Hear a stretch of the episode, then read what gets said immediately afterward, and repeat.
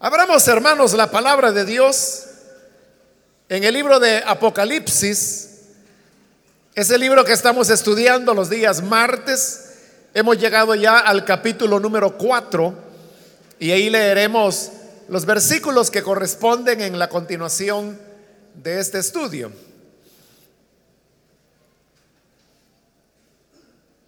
El libro de Apocalipsis capítulo 4 versículo número 6 en adelante nos dice, y había algo parecido a un mar de vidrio como de cristal transparente.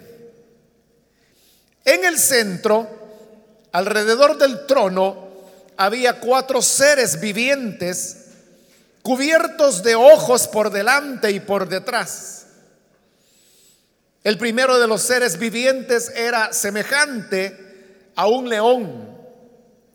El segundo a un toro. El tercero tenía rostro como de hombre. El cuarto era semejante a un águila en vuelo. Cada uno de ellos tenía seis alas y estaba cubierto de ojos por encima y por debajo de las alas. Y de día y noche repetían sin cesar, Santo, Santo, Santo es el Señor Dios Todopoderoso, el que era y que es y que ha de venir.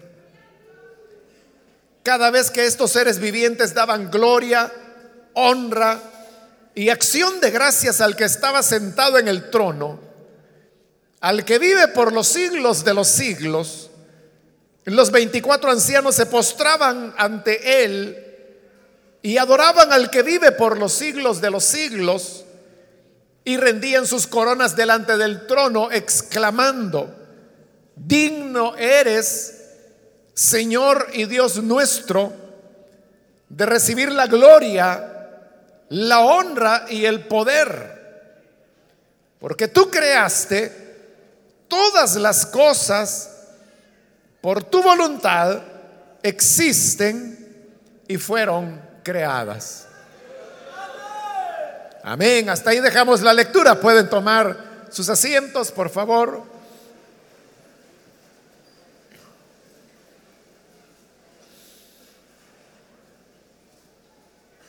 Como dije antes de la lectura, hoy hermanos continuamos con el estudio de este libro de Apocalipsis. En la última oportunidad estuvimos iniciando el capítulo 4, del cual hemos leído ahora, y veíamos que al iniciar este capítulo se producía un traslado de Juan de Patmos, que hasta ese momento había estado ubicado sobre la tierra, en la isla de Patmos, donde estaba preso, pero luego es llevado por una puerta que se abre en el cielo, y así es como él entra a la presencia del Señor. Al entrar, lo primero que le llama la atención es que hay un trono, y sobre este trono hay uno que está sentado, ese es Dios el Padre, como lo explicamos ya anteriormente. Y también vamos a ver en el capítulo 5 cómo el Hijo, en forma de cordero que fue inmolado, se ha de acercar al Padre que está sentado en el trono para tomar de él el libro que tiene los siete sellos. Pero además de eso, Juan observó que había un círculo externo alrededor del trono de Dios.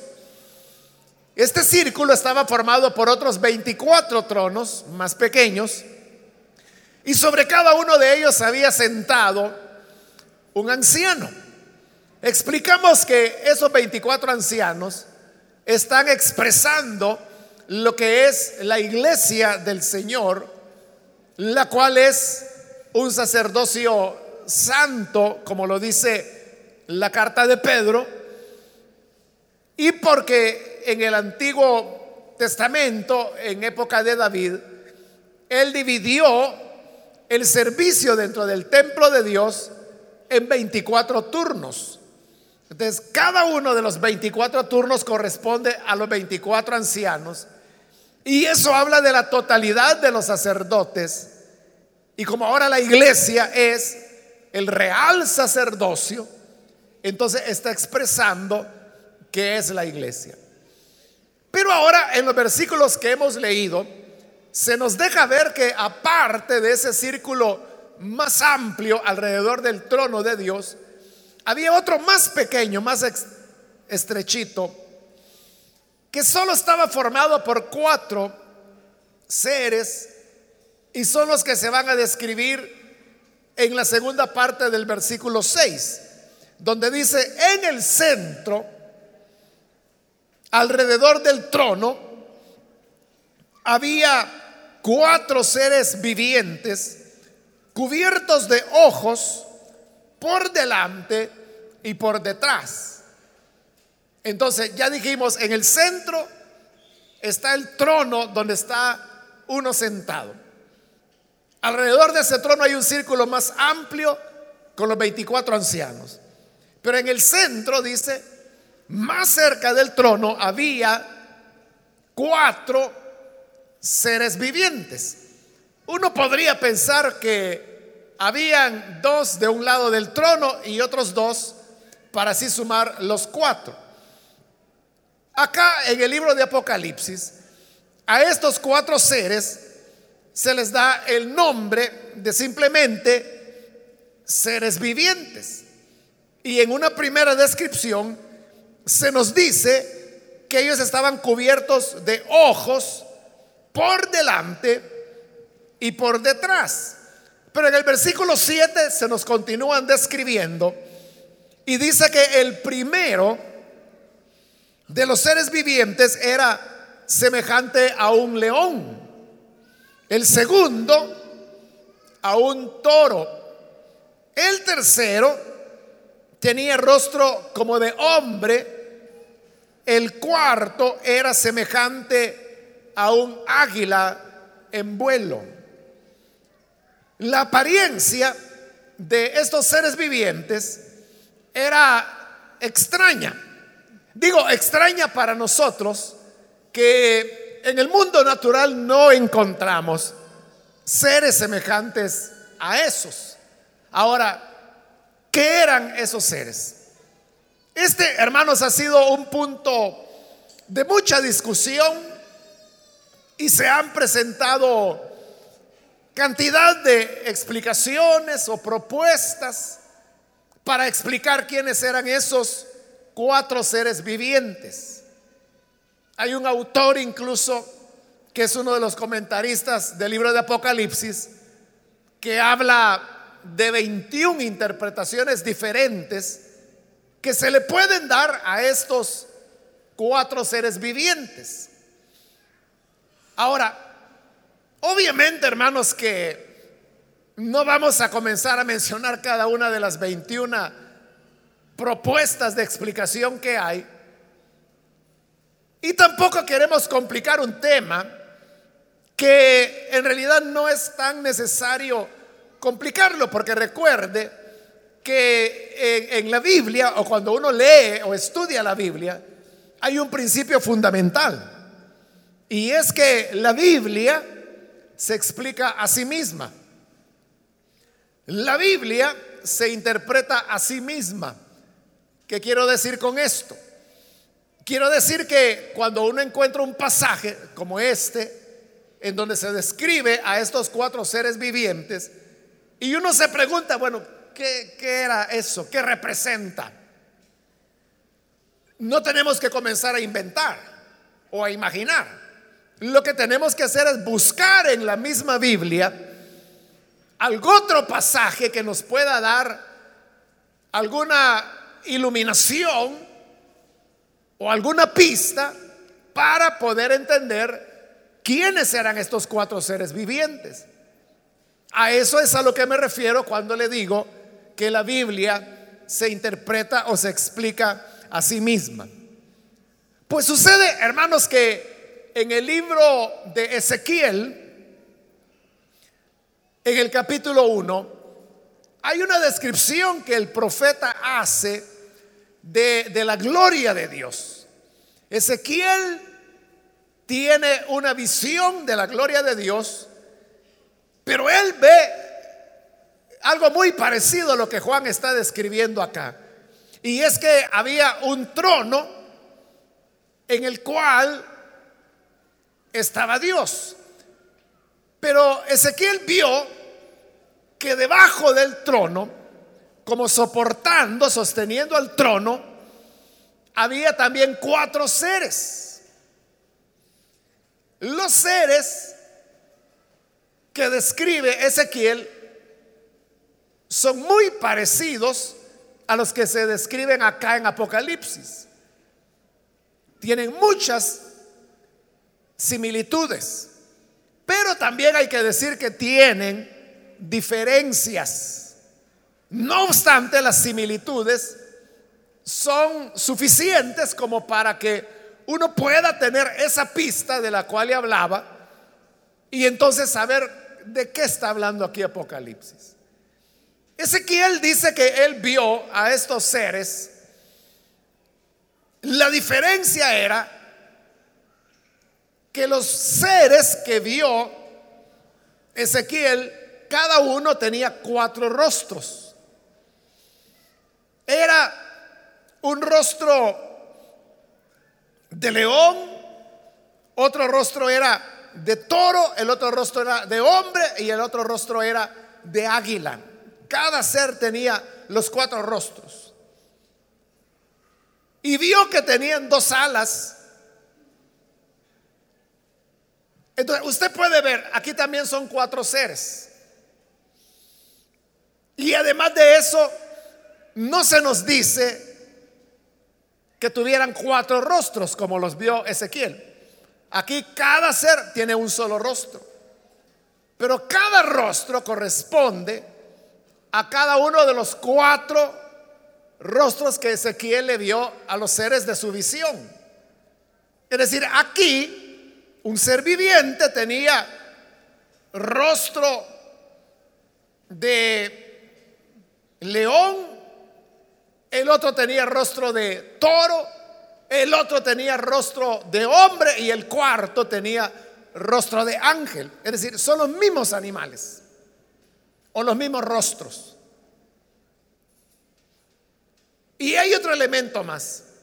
Ezequiel vio en su visión que al lado de estos seres había unas ruedas que giraban y el movimiento que hacían los seres era el movimiento que hacían las ruedas. Y en la medida que los seres se movían y las ruedas se movían, el trono de Dios que estaba apoyado en ellos también se movía. Acá, bueno, continuando más bien con Ezequiel, Ezequiel dice que estas ruedas que se movían junto a los seres vivientes, porque tenían su espíritu, dice, eran ruedas que estaban cubiertas de ojos. Acá en Ezequiel las ruedas no aparecen. Pero sí se nos dice que los seres vivientes estaban cubiertos de ojos.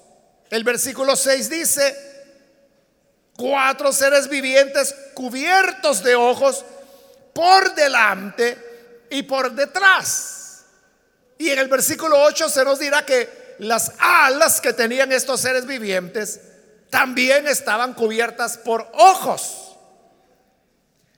Entonces, sobre la base de lo que le acabo de explicar, usted puede descubrir que hay cierto parecido, cierta similitud entre los seres que describe Ezequiel con los seres vivientes que acá se nos están describiendo en Apocalipsis. Ahora, la ventaja es que en Ezequiel sí se nos dice quiénes eran esos seres.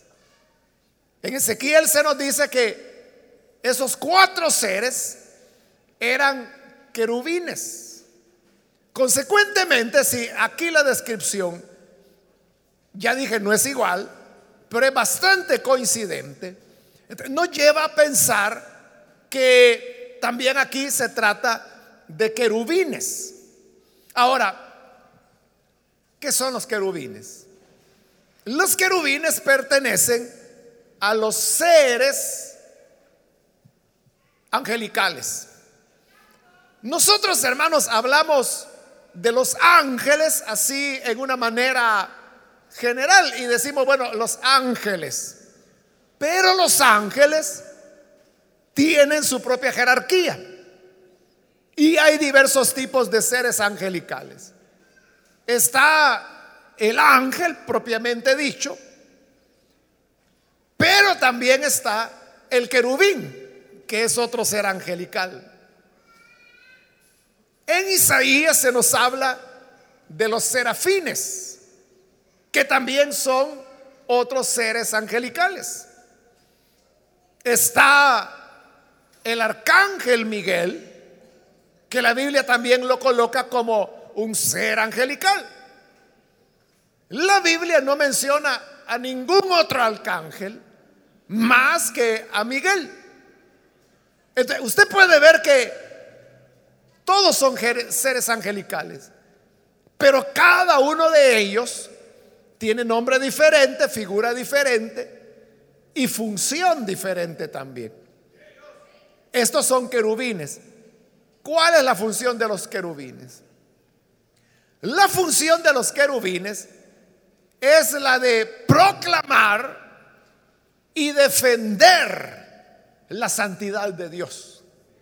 Ahora, esto no se lo estoy diciendo como una ocurrencia, sino que es lo que uno encuentra en la Biblia y lo encuentra desde el libro de Génesis. Se recuerda cuando Adán y Eva pecaron en el Edén, comiendo del árbol que el Señor había dicho que no debían comer. Él los expulsó del Edén. Y luego dice que colocó una espada de fuego que se revolvía para que nadie pudiera pasar. Pero también dice que habían querubines que cuidaban el camino que daba acceso al árbol de vida. Note, son querubines. ¿Y qué estaban haciendo ahí? Impidiendo que el hombre que había pecado comiera del árbol de la vida y viviera para siempre. están protegiendo la santidad de Dios. Lo mismo lo que ocurre aquí en Apocalipsis. Son querubines y vemos que lo que ellos hacen es proteger y proclamar la santidad de Dios, como lo vamos a ver en un momento. Pero antes completemos la descripción. Versículo 8. Cada uno de ellos tenía seis alas y estaba cubierto de ojos por encima y por debajo de las alas. Ahí tenemos que continúa la descripción de los querubines y descubrimos otra diferencia con los querubines de Ezequiel. Y es que en Ezequiel se nos dice que los querubines tenían dos alas. Pero acá acabamos de leer que tenían seis alas, lo cual más se asemeja a la descripción que Isaías hace de los serafines. Porque de los serafines Isaías dice que tenían seis alas. Con dos volaban, con dos se cubrían el rostro y con las otras dos se cubrían los pies. Pero aquí vemos que los querubines son los que tienen seis alas. Y como ya dijimos que aquí no hay ruedas, las, los ojos los tienen en las alas. ¿Por qué estos seres vivientes tienen tantos ojos? Que dice que por dentro, por fuera, arriba y debajo de las alas estaban llenos de ojos.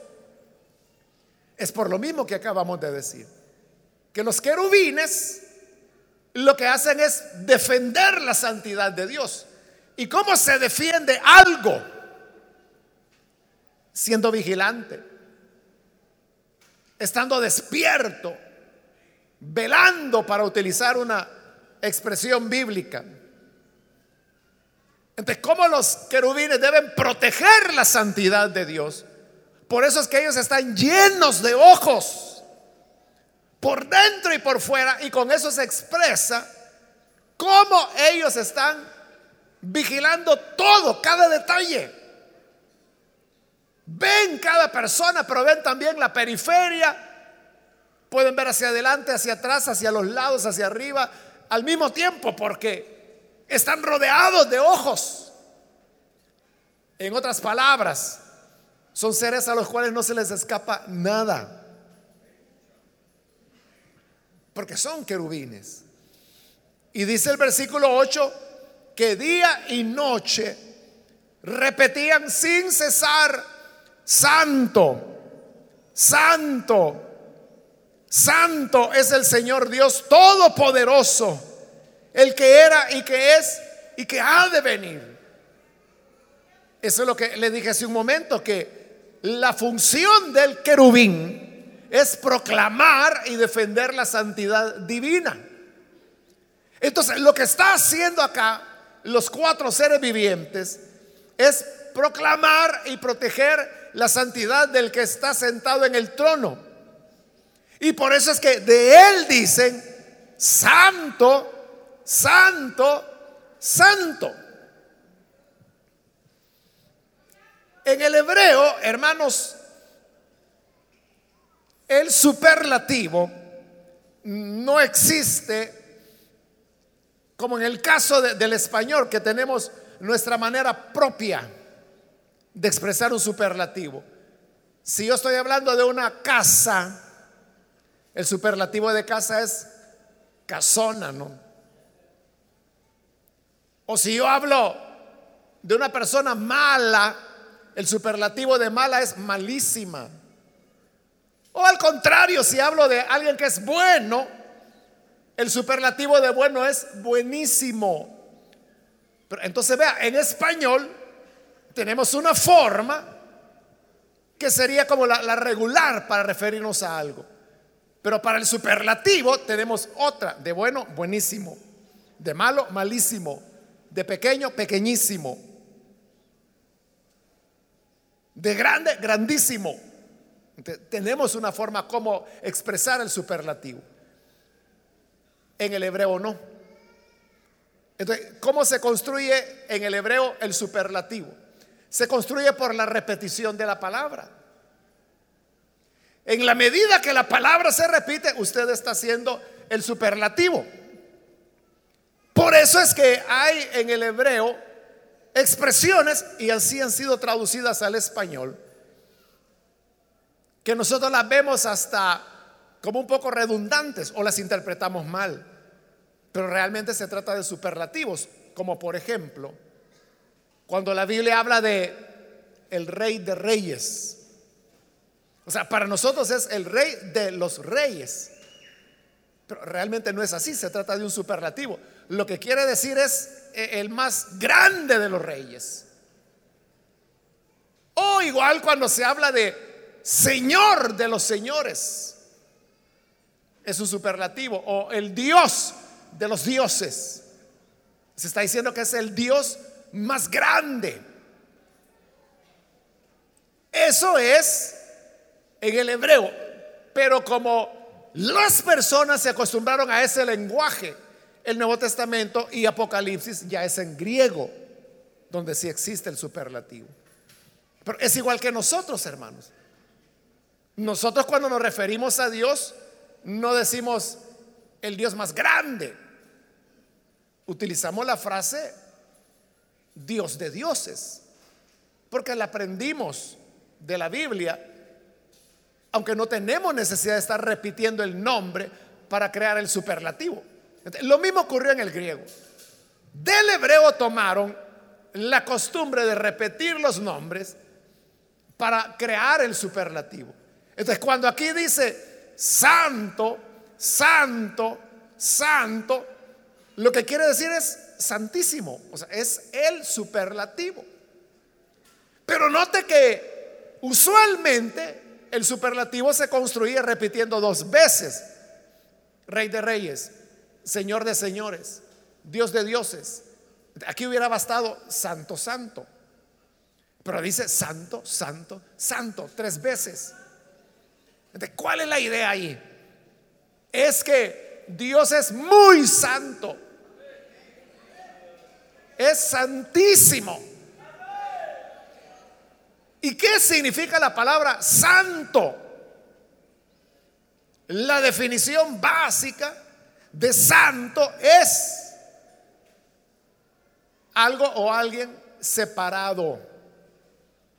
De cuando dice que Dios es santísimo o santo, santo, santo, lo que está diciendo es que Él está separado, no separado en el sentido que abandonó a los seres humanos. Al contrario, Él se acercó al ser humano. Por eso es que allá Mateo dice, su nombre será llamado Emanuel, que significa Dios con nosotros. Amén. Él no se fue lejos, sino que está con nosotros. Pero al decir que es santísimo, se refiere a que Él tiene sus propios planes, sus propios decretos, sus propios propósitos, que son separados de lo que el ser humano pueda concebir o pensar o tener. Él es santo, santo, santo. Nosotros somos los que nos movemos en este mundo físico, donde todas las relaciones que establecemos son de carácter natural o material, si usted le quiere llamar así, porque tenemos un cuerpo físico. Y el cuerpo físico se relaciona con un mundo físico también, porque nuestro sentido, nuestros cinco sentidos, aunque dicen que las mujeres tienen seis, ¿verdad? Bueno, pero con los cinco sentidos sirve para relacionarnos con el mundo físico. Nuestra perspectiva de la vida, de las cosas que experimentamos, vivimos, es muy terrena, es muy ligada a ese mundo físico, porque es el único con el que nos podemos relacionar. Y esa es la enseñanza de este capítulo 4 que ya la señalábamos en la oportunidad anterior. Y era que en la tierra los creyentes vivían situaciones de persecución. Bueno, el mismo Juan, que está recibiendo la revelación del Apocalipsis, estaba preso. Y entonces cuando las cosas van mal aquí en la tierra, o en este mundo físico, donde usted tiene que sufrir cosas que aparentemente no tienen sentido, y quizá usted se pregunta, o sea, ¿por qué? Si yo estoy tratando de hacer las cosas correctamente, si todo lo que yo he hecho es bueno, ¿por qué me va mal?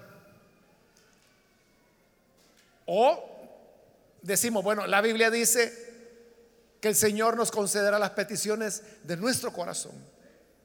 ¿Por qué Dios entonces no me da a mí lo que yo anhelo? Porque tenemos una visión terrena. Y aquí en la tierra vemos que el anhelo no se cumple. O que por bien que hagamos, no nos va como que si fuéramos justos, sino que como que si fuéramos malos. Uno diría, ¿qué pasa? Como que se ha perdido el orden moral del universo. Pero cuando Juan entra al cielo por la puerta que se abrió, descubre que en el centro hay un trono que habla de gobierno. Pero el trono no está vacío, hay uno que está sentado ahí. Y si el trono es el gobierno, el que está sentado es el gobernante. Ese es Dios. Consecuentemente, aunque en la tierra era Patmos, era prisión, arriba él descubre que Dios seguía en pleno control de las cosas. Abajo del barco parecía como que el capitán se había ido y que el barco estaba dando tumbos por aquí, por allá, por problemas. Hasta que alguien dijo, no, vamos arriba, vamos a la cabina de mando a ver qué se hizo el capitán. Y cuando suben, resulta que iba el capitán. Y lleva bien agarrado el timón y sabe por dónde lleva el barco. Lo que pasa es que ahí abajo no lo veía. Así es Dios. Puede ser que en tu vida haya preguntas sin responder. O puede ser que haya experiencias que no corresponden a lo que tú esperarías. Y eso nos lleva a pensar, ¿y Dios se acordará de mí? ¿Será que todavía soy un hijo de Dios o, hoy Él ya me desechó? Pero cuando metemos la cabeza por esa ventana o puerta del cielo, descubrimos que Él sigue sentado en su trono. Él sigue gobernando. Y Él es un Dios como los querubines lo dicen, santo, santo, santo, es santísimo. ¿Por qué es santísimo? Porque el santo significa separado.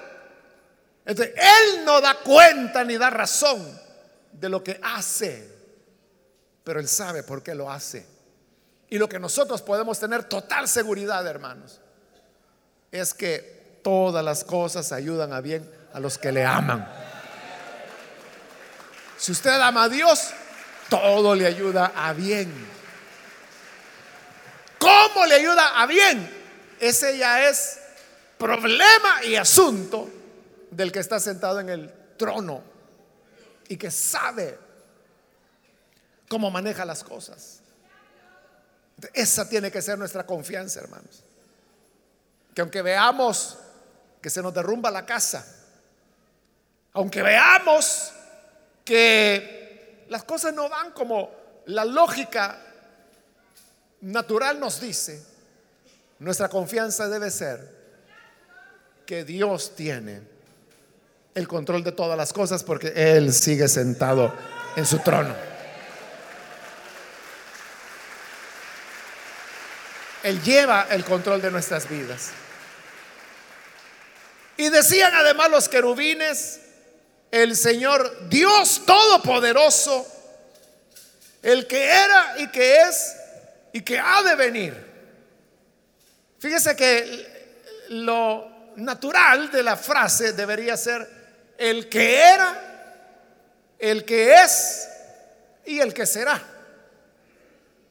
O sea, porque está hablando de ser. Era, es, será. Pero no dice así, dice era, es ha de venir. ¿Y por qué dice ha de venir?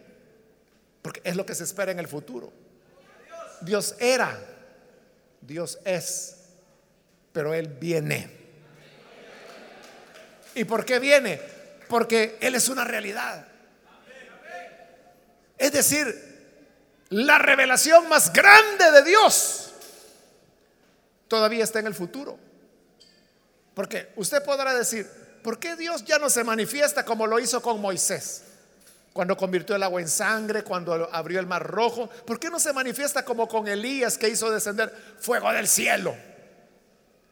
La más grande manifestación de Dios está en el futuro porque Él ha de venir. ¿Y qué ocurrirá cuando Él venga? Bueno, ocurrirán todos los hechos futuros que algunos los presenta este libro de Apocalipsis, otros están en las cartas de Pedro, otros el mismo Señor Jesús los mencionó. ¿Y qué es lo que viene? Que Él viene para establecer su reino en la tierra. Dice que ya no habrá más lágrima, ni más muerte, ni más enfermedad, ni más dolor, y que Él secará las lágrimas de nuestros ojos y viviremos para siempre y veremos su rostro y moraremos con Él y andaremos por la ciudad nueva de Jerusalén, calles de oro, puertas de perla, donde el Señor dijo, voy pues a preparar morada para vosotros. esa maravilla de la manifestación de Dios es la que ha de venir. Lo más grande viene, hermanos. Por ello es que Él es el que era, el que es y que ha de venir. Versículo 9. Cada vez que estos seres vivientes, los cuatro querubines, daban gloria, honra y acción de gracias al que estaba sentado en el trono, al que vive por los siglos de los siglos. Los 24 ancianos se postraban ante él y adoraban al que vive por los siglos de los siglos. Allá en Ezequiel, los querubines, le expliqué que se movían coordinadamente con las ruedas. Se movía el querubín, se movía la rueda. Se movía la rueda, se movía el querubín. Era un movimiento coordinado. Aquí también hay una coordinación. Pero la coordinación es entre los cuatro querubines y los 24 ancianos.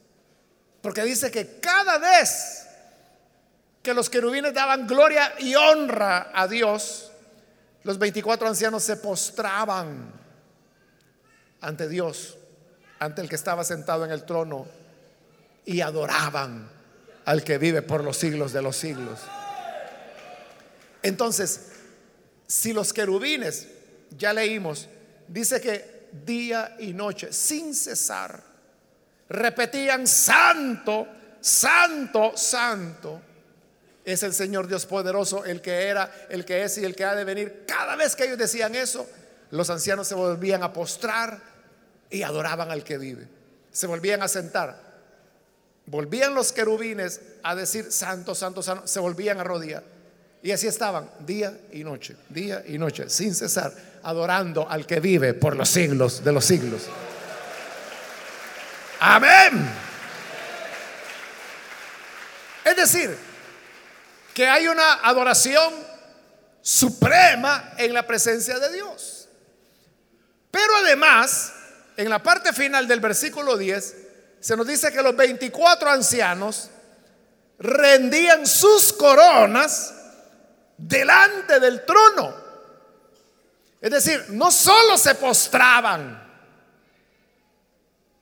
como ya lo vimos día y noche, y cada vez que los querubines adoraban, sino que además dice que se quitaban sus coronas y las rendían, las arrojaban delante del trono del Señor. Esa acción, hermanos, de colocar la corona frente a otra persona, era un símbolo de total rendición. Total rendición. Era una práctica. Cuando el emperador romano, por ejemplo, derrotaba a otro país, a otra nación, el rey de esa nación derrotada tenía que venir y colocar su corona a los pies del emperador. Hay un historiador romano que se llamó Tácito. Él relata que Nerón, el emperador Nerón, atacó Persia y derrotó a los persas y al rey Tiridates, así se llamaba, Tiridates. Y cuando Tiridates es derrotado, él viene delante de Nerón, se quita la corona y la pone a los pies del emperador romano.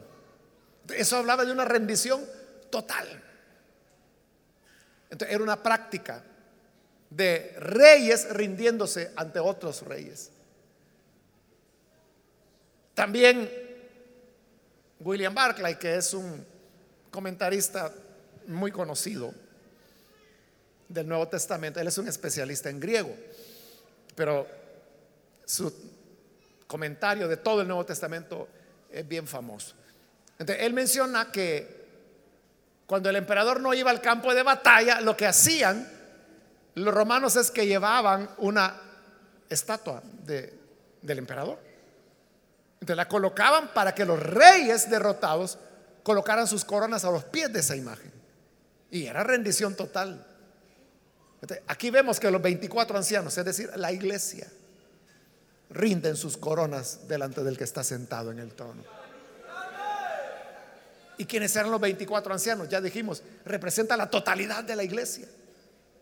Entonces vea, una característica de la iglesia, o de los que formamos parte de la iglesia, es que tenemos una rendición total, incondicional,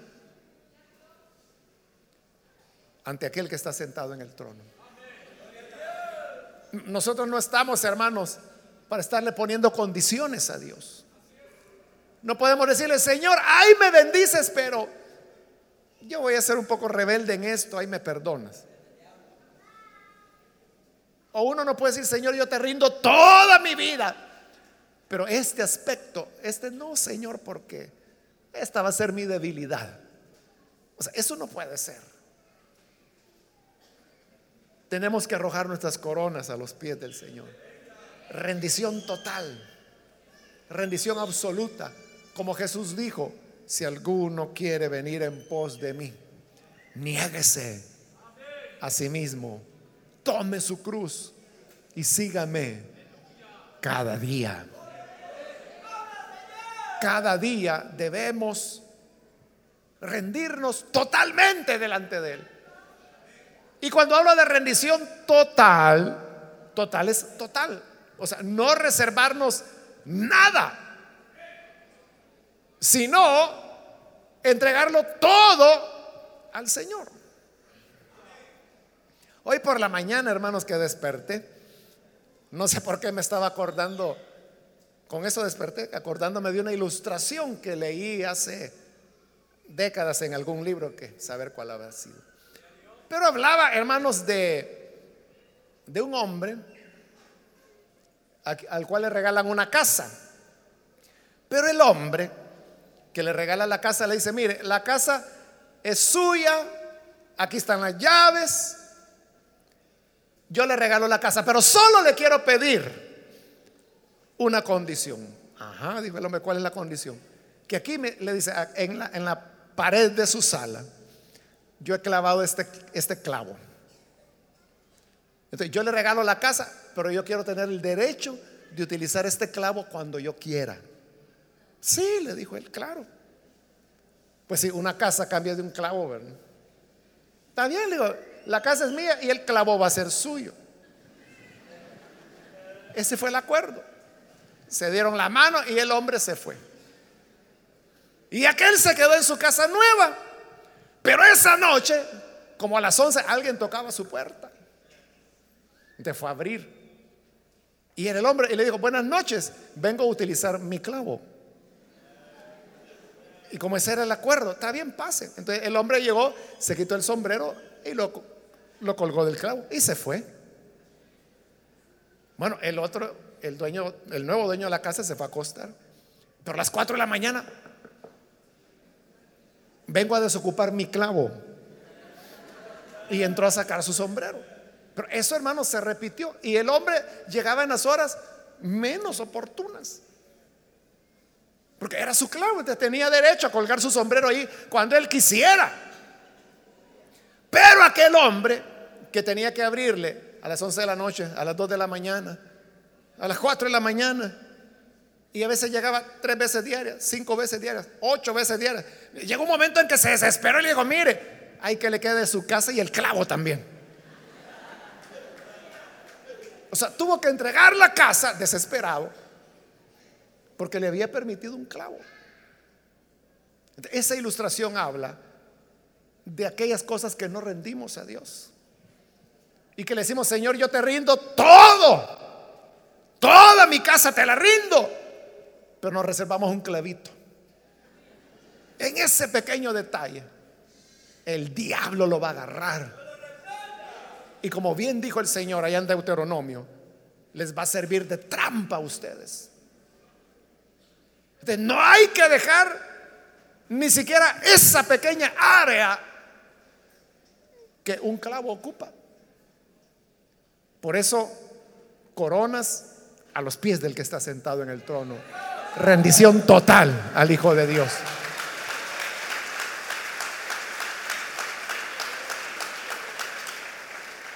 Pregúntese usted si hay áreas de su vida que aún no ha rendido y son las que el enemigo usa como una trampa. Y en el versículo 11 dice que los 24 ancianos cada vez que se postraban, y lo hacían día y noche, decían, digno eres, Señor y Dios nuestro, de recibir la gloria la honra y el poder, porque tú creaste todas las cosas, por tu voluntad existen y fueron creadas. En este momento, hermanos, lo que tenemos aquí son las alabanzas al que está sentado en el trono por sus obras de creación. Después en el 5 vamos a ver que lo adoran por su obra de redención. Pero aquí es de creación. Por eso es que le dicen, digno eres de recibir la gloria, la honra, el poder, porque tú creaste todas las cosas por tu voluntad, existen y fueron creadas. Todo lo que hay a nuestro alrededor, el universo, las montañas, el mar, los ríos, los árboles, los animales, el espacio, las estrellas, las galaxias, fueron creadas por Él y por su voluntad existen y subsisten también. A Él sea la gloria por ser el creador. ¿Cuántos alaban a Dios? Vaya entrenándose porque en la gloria eso es lo que dice que vamos a hacer. Que día y noche nos vamos a postrar adorándolo y dándole gloria, honra, poder y alabanza al que está sentado en el trono. Amén. Termino, hermanos, reafirmando la idea de la importancia de una rendición total delante del que es santo, santo, santo. Si Él es santo, para acercarnos a Él, nosotros también necesitamos vivir en una plena santidad. Entonces, vayamos a Él y rindámonos totalmente. Vamos a orar, vamos a cerrar nuestros ojos.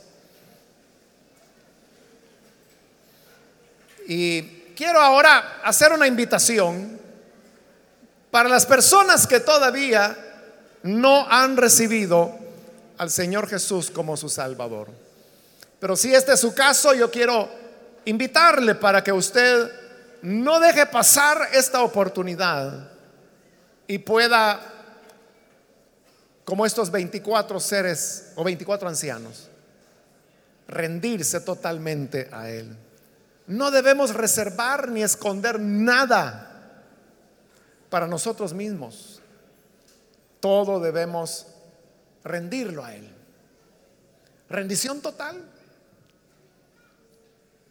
Nuestra vida, nuestro tiempo, nuestra mente, nuestras manos, nuestros ojos, nuestros pies, todo cuanto somos y cuanto tenemos, rendido totalmente a Él.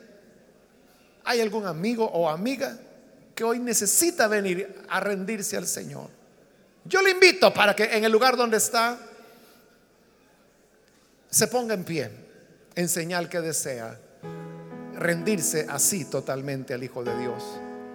Y vamos a orar por usted.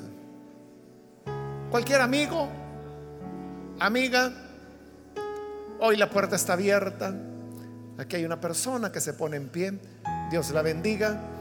Alguien más que necesita venir puede ponerse en pie. Vamos a orar. Si hay alguna otra persona Venga que la gracia del Señor le anima para que usted se acerque. Póngase en pie. ¿Quiere rendirse totalmente a Él? Si desea hacerlo, póngase en pie. Y vamos a orar por usted. Si es primera vez que se entrega al buen Salvador. Es el momento para hacerlo, con toda confianza le invito para que se acerque. Hoy es cuando el Señor está con cada uno de nosotros.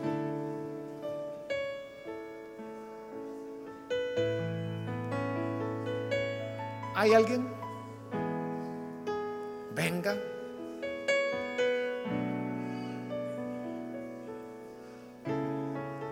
Joven que pasa, Dios lo bendiga, bienvenido. ¿Alguien más que necesita pasar? Póngase en pie. Hoy es un buen momento para que usted se acerque. ¿Alguien más? Debemos rendir nuestras coronas delante de Él. En otras palabras, renunciar a nuestro gobierno para rendirnos a Él y decirle, tú eres mi rey, tú eres el que hoy gobernará mi vida, me guiará. ¿Necesita usted venir? Póngase en pie. Es primera vez que lo hace. Le animo para que se acerque. También invito si hay con nosotros hermanos que se han alejado del Señor. Siempre que nos alejamos es falta de rendición. Pero ¿quiere usted venir y rendirse totalmente a Él? Póngase en pie el que se va a reconciliar. Cualquier hermano o hermana que se descuidó, pero hoy necesita usted rededicar su vida al Señor. Póngase en pie.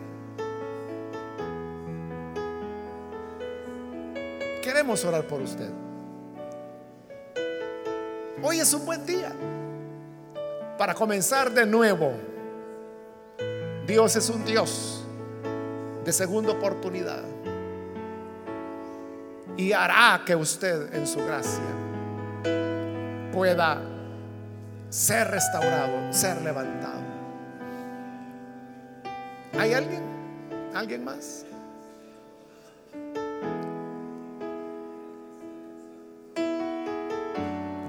Hago la última invitación si hay alguna otra persona que por primera vez necesita venir al Salvador o reconciliarse. Póngase en pie y pase ahora porque voy a finalizar la invitación venga. A usted que nos ve por televisión, también le invito para que se una con esta persona que está acá, ore con nosotros.